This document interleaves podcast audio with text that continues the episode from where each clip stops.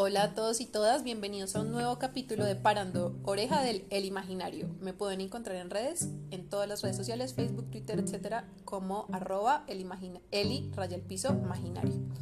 Hoy estamos con una invitadísima muy, muy, muy especial, eh, también es psicóloga, que viene a compartirnos un tema que ha sido supremamente pedido, que es la depresión. Bueno, hola a todos y todas. Em, mi nombre es Carolina Larcón, yo soy psicóloga clínica. En Instagram me encuentran como Contemplate Raya al Piso Vive. Eh, estoy muy contenta de poder compartir este espacio con ustedes y sobre todo con Eli. Va a estar cargado de muchísima, muchísima información. Entonces los invitamos y las invitamos a que se queden a escuchar todo lo que tenemos para decirles y paren esa oreja. Bueno, también complementando un poco con lo que dice Caro, pues este podcast va a estar un poquito largo, pero les aseguramos que vale la pena quedarse hasta el final, eh, sobre todo porque van a poderle sacar mucho jugo a toda la información que les vamos a compartir. Vale, ahora sí que entrando en materia, la primera pregunta es, ¿qué es la depresión? Listo, Eli. Entonces, para que podamos conceptualizar la depresión, es súper importante comprender que es una sensación de tristeza que se ha sostenido a lo largo del tiempo. Em, pero entonces esta sensación está combinada con varias cosas, eh, por ejemplo también con una sensación de vacío, de soledad, como de no pertenecer a este espacio. Em, en relación a los pensamientos pueden estar relacionados con culpa, con inferioridad, evidentemente puede haber ideación suicida. Em, y en relación a los comportamientos, las personas que presentan depresión mm, tienden a aislarse, dependiendo pues del grado de depresión pueden dejar de ir al trabajo, dejar de ir a sus actividades académicas, mm, como que no presentarse a actividades sociales.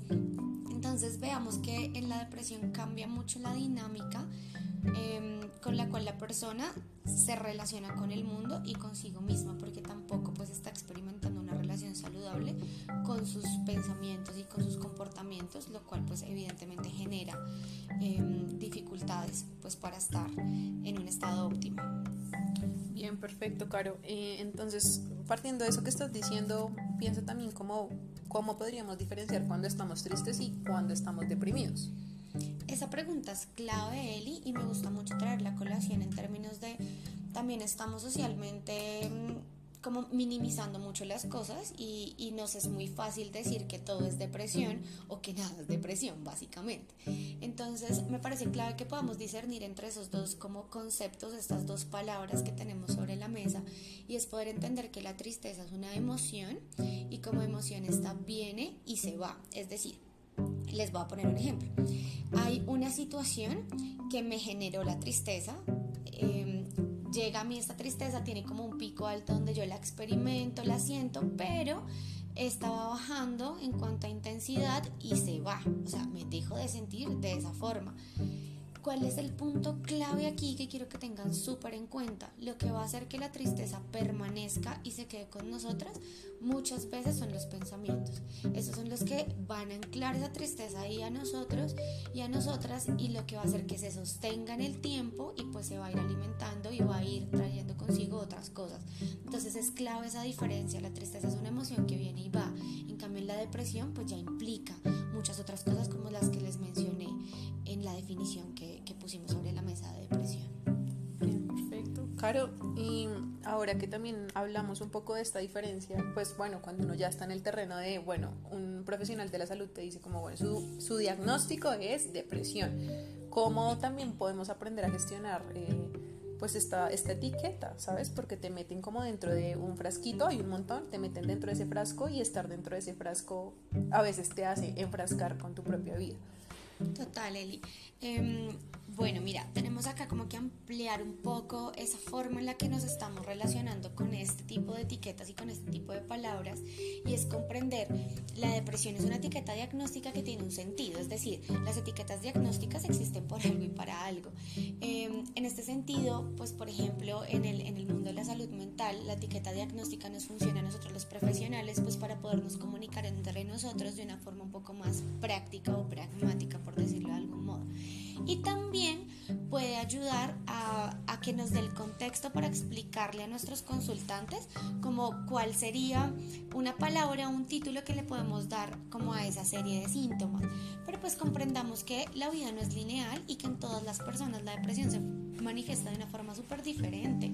Yo puedo tener tres personas diagnosticadas con depresión y en todas evidenciar comportamientos y pensamientos y situaciones completamente diversas y distintas. Entonces, em, lo importante aquí es que las personas que hayan sido diagnosticadas con depresión entiendan de pronto la magnitud de, pero también puedan comprender que ustedes no son depresión, sino que acaban de entrar en un camino en el cual se van a conocer un montón y van a empezar a modificar un montón de cosas en pro de lograr o de empezar a vivir esa vida que ustedes quieren vivir. Perfecto. Em, también una pregunta que hacen un montón la gente es cómo puedo evitar caer en depresión. Listo. Entonces, eh, en términos de evitar o prevenir la depresión, aquí es súper importante que nos empecemos a adentrar en ese camino de conocernos a nosotros mismos. Es decir, empezar a identificar que esta, esta situación o este diagnóstico o estas sensaciones por las cuales estás atravesando están configurando esa oportunidad que te está dando la vida para que te empieces a conocer y empieces a modificar las cosas que sean necesarias para vivir esa vida de forma provechosa. Pero entonces evidentemente aquí van a haber una serie de comportamientos que se van a relacionar con la prevención em, de esta situación de salud mental. Entonces, por ejemplo, empezar a promover en nosotros el pedir ayuda, el poder decir y validar nuestro, nuestro sentir y decir me estoy sintiendo triste, siento que esta tristeza me está acompañando ya por mucho tiempo y definitivamente no sé cómo hacerle frente. Entonces empezar a poder abrazar esa vulnerabilidad y abrirle la puerta a esa vulnerabilidad creo que es uno de los pasos que nos va a permitir reconocerla, dejar de esconderla y poderla trabajar y hacer algo con ella antes de que nuestra situación de salud mental escale. Totalmente de acuerdo, mi caro. Y también eh, siento que a veces abordamos un montón la depresión como desde una perspectiva muy individual y por eso esta pregunta y es cómo de forma colectiva podemos hacerle frente a estos estados. Listo, Miel. Y entonces, pues como ya también nosotras eh, lo discutimos un poco juntas antes de, de iniciar este podcast, es como poder comprender que nosotros somos seres sociales y tenemos diferentes relaciones interpersonales y esas relaciones interpersonales son bidireccionales. Entonces, ¿cuál es nuestro papel como sociedad ante los estados emocionales y ante la cualquier dificultad en torno a la salud mental? Es como seamos un poco más abiertos a comprender que la salud mental y que los seres humanos no somos lineales. Nosotros tenemos un montón de procesos internos que no van a ser estáticos y que no van a corresponder a una sola cosa.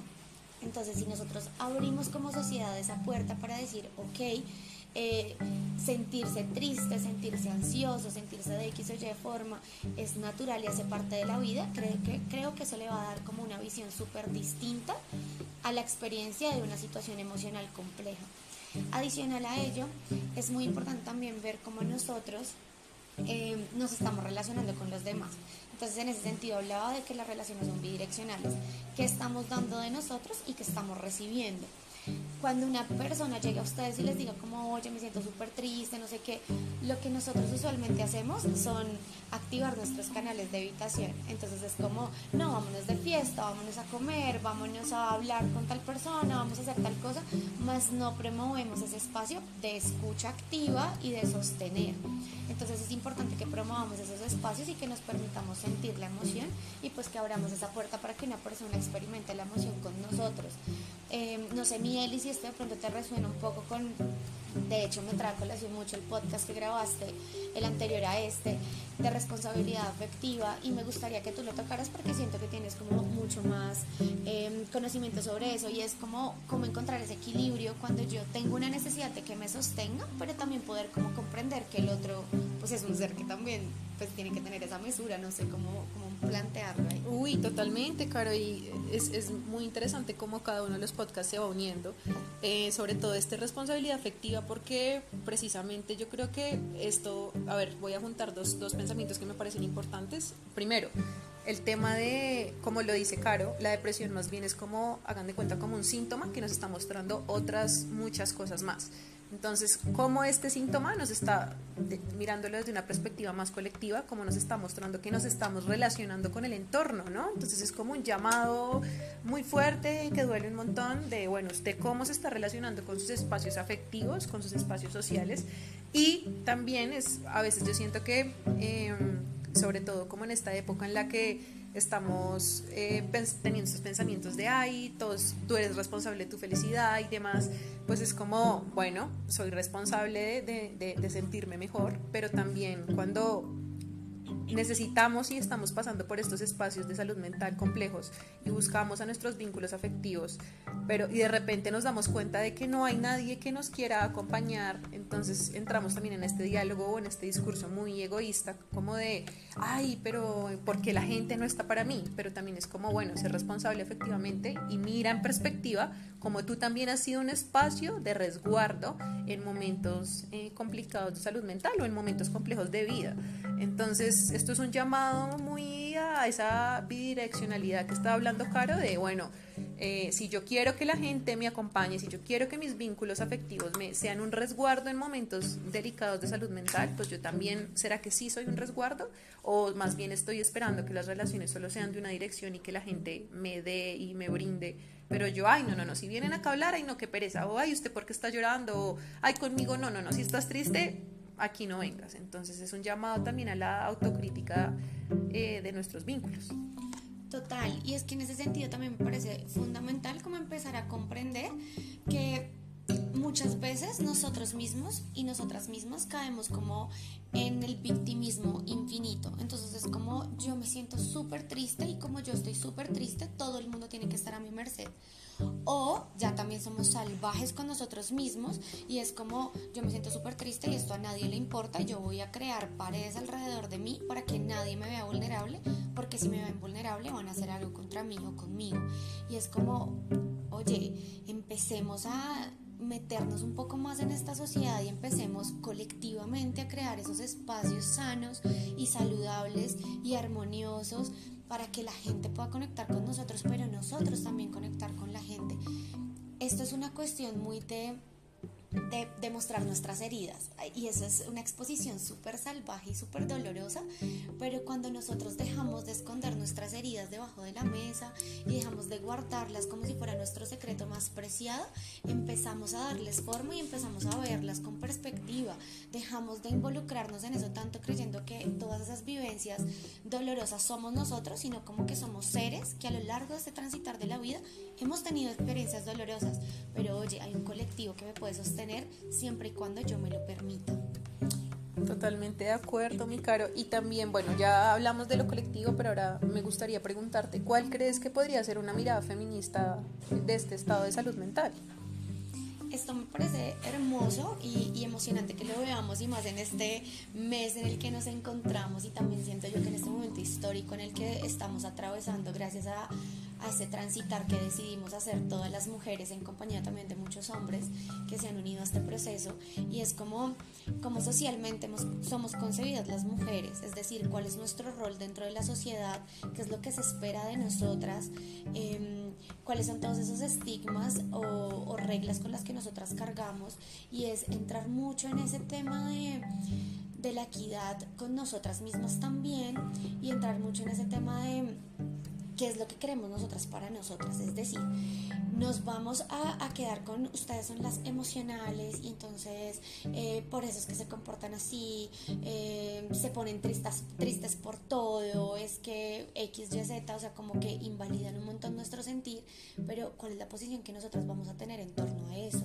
Es decir, abrazamos la idea que nosotras somos muy emocionales y entonces vamos a permitir que, todos nos, que todo nos afecte o vamos a abrazar entonces ahora la idea de que somos muy emocionales y entonces nos vamos a meter en una cueva para no mostrar absolutamente nada o vamos a permitir que nos digan que lo que nosotras estamos sintiendo no es válido y no es importante.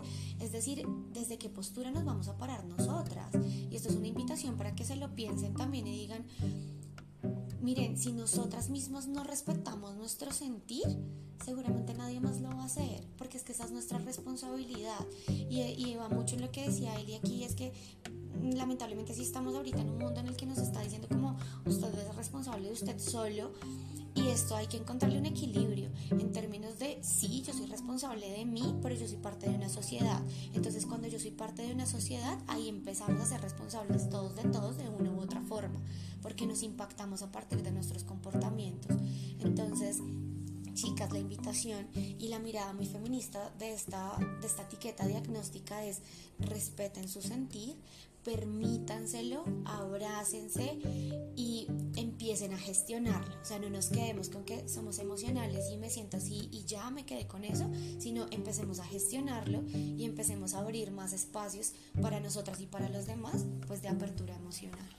Exacto, y aparte también me recuerda un poco lo que abordamos con mi compa eh, Alba Centauri ahorita el sábado en, en, el taller de uso emocional y es un, un parrafito de Mariluz Esteban, que es una antropóloga que me encanta, y es que para bien o para mal, yo creo que sobre todo para mal, social y culturalmente, eh, pues las emociones tienen un enfoque de género muy fuerte hacia las mujeres, o sea, ojalá fuera un enfoque de género positivo, pero es como emocionalidad igual a mujeres, entonces siento que tenemos ahí un reto con nosotras mismas. Eh, por la línea que dice Caro, como de validación propia de yo tengo derecho a y también como a escucharme un montón a bueno que necesita mi cuerpo y mi emoción en este momento y no a obligarme un montón a ay no es que yo estoy sintiendo mucho ay yo estoy pensando demasiado en esto me estoy encerrando en la emoción entonces ya como evadamos lo que estoy sintiendo como yo siento que al contrario de este discurso de no le hagas caso a tus emociones, como que yo siento que también a veces hay que escucharlas un montón y, ver qué tienen para decir, ¿no? Total, totalmente de acuerdo. Es como eh, que empecemos juntas y, juntos, porque obviamente em, creo yo que Eli lo siente también muchas veces como yo y es como eh, también entramos en este estigma de que la gente ve feminismo como que es un ambiente súper cerrado y hostil con, con, los hombres o con esta energía masculina y la idea es, la invitación es que si vamos a construir esto lo construimos juntos pero desde una postura supremamente coherente y desde una postura súper abierta donde entendemos realmente qué es lo que queremos decir entonces es mucho como que abramos la puerta para podernos conectar con otros seres y dejemos de escondernos creyendo que debemos sostener nosotras solas al mundo pero que nadie nos sostenga porque nosotras podemos con todo. Y evidentemente tenemos miles de capacidades, pero pues dejemos también un poquito como el bastón al lado y podamos sostenernos con nuestras amigas, con nuestras mamás y con quien requiera. Bien, claro, igual conectándolo un poco con alguna de las respuestas que diste ahorita cuando te hice la pregunta de cómo enfrentarlo colectivamente. Eh, y pues todo lo que esto implica también en cuanto a, los temas de, de, autoconocimiento, de enfrentarnos a nosotros mismos. Te pregunto como, bueno, ¿qué pasa cuando uno deja de ser evasivo y dice como, bueno, voy a entrar en esta tarea de, de ver qué, es, qué me está diciendo esta, este síntoma? Bueno, Eli, esto que acabas de mencionar es clave en términos de tenemos que tener en cuenta y súper presente que cuando dejamos de tener los mismos patrones de comportamiento, cuando dejamos de evadir y escapar nuestras emociones, pues claramente nos vamos a encontrar con un mundo nuevo y con muchas cosas que implican dolor en términos por eso ejecutamos un montón de actividades y herramientas pues para evitarlas. Entonces el proceso de autoconocimiento no es un proceso fácil, no es un proceso lineal aparte de todo, eh, no es un proceso que se transite sin, sin dolor de alguna forma o sin incomodarnos y sentirnos mal, pero pues evidentemente esto va a ser súper necesario porque nos va a permitir abrir esa puerta y nos va a permitir encontrar todas esas cosas que puede que ya hayamos visto y tengamos un poquito ahí en el radar em, y pues no hayamos querido como reconocer bien o puede que nos encontramos con otras tantas que definitivamente no habíamos visto y van a configurar un mundo súper nuevo para nosotros y nosotras. Entonces pues es súper importante que tengamos eso en cuenta. No va a ser un proceso fácil pero créanme créanme que están abonando como ese jardín para que se llene de flores y para que llegue a algo mucho más eh, fructífero y duradero y saludable para ustedes en su vida. Qué bonita respuesta, Caro. Y bueno, ahora para ir cerrando un poquito este espacio de, reflexión y de conocimiento, eh, Caro les voy a compartir unos tips eh, bien importantes que sobre todo están direccionados a de que dejemos de ser tan evitativos y evitativas. Bueno, Eli, entonces en términos de herramientas, eh, quisiera comenzar uniéndole un poco con lo que ya les he mencionado y es los procesos no son lineales, entonces evidentemente ahorita iniciamos en un momento, en un proceso en el que nos sentimos un poco perdidos cuando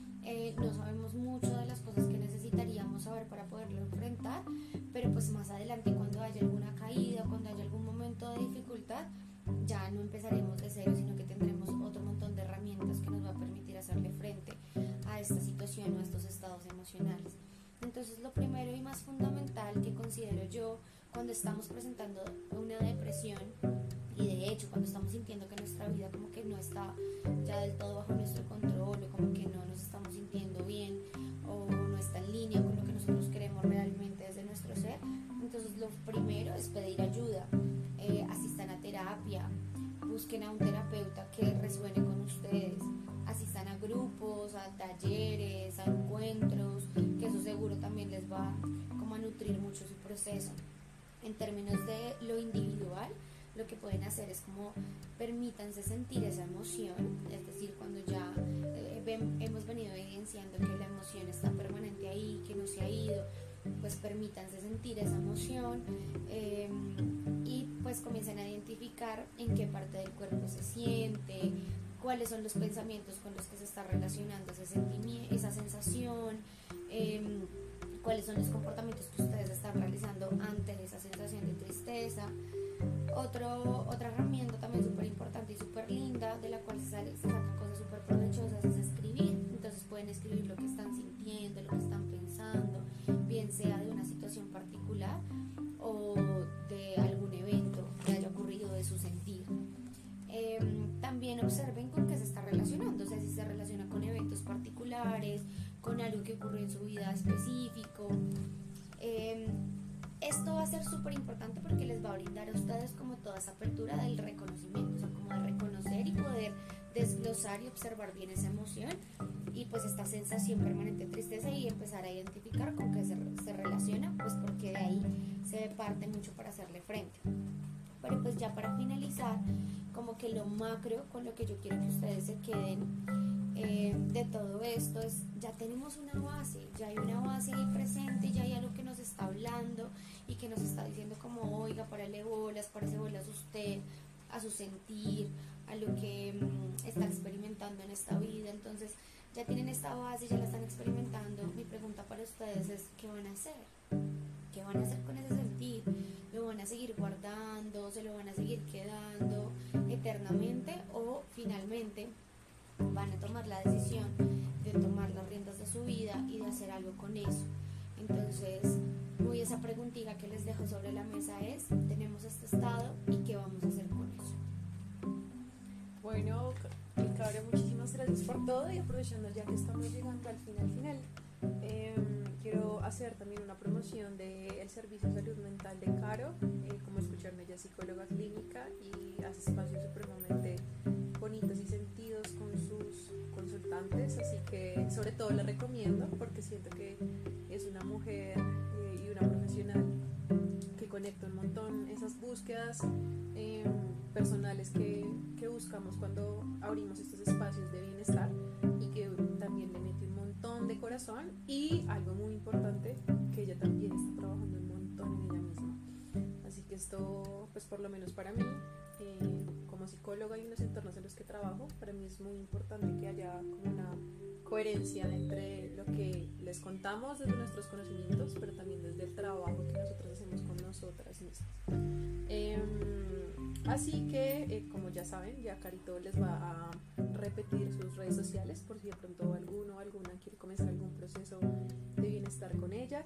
Em, y también pues aprovechando y decirles que compartan esto, que le den revuelo, que ojalá sean muchísimos y muchísimas los que escuchen este espacio hecho con tanto cariño. Y bueno también los invitamos a seguirnos a mi arroba el, el imaginario. Y bueno ya.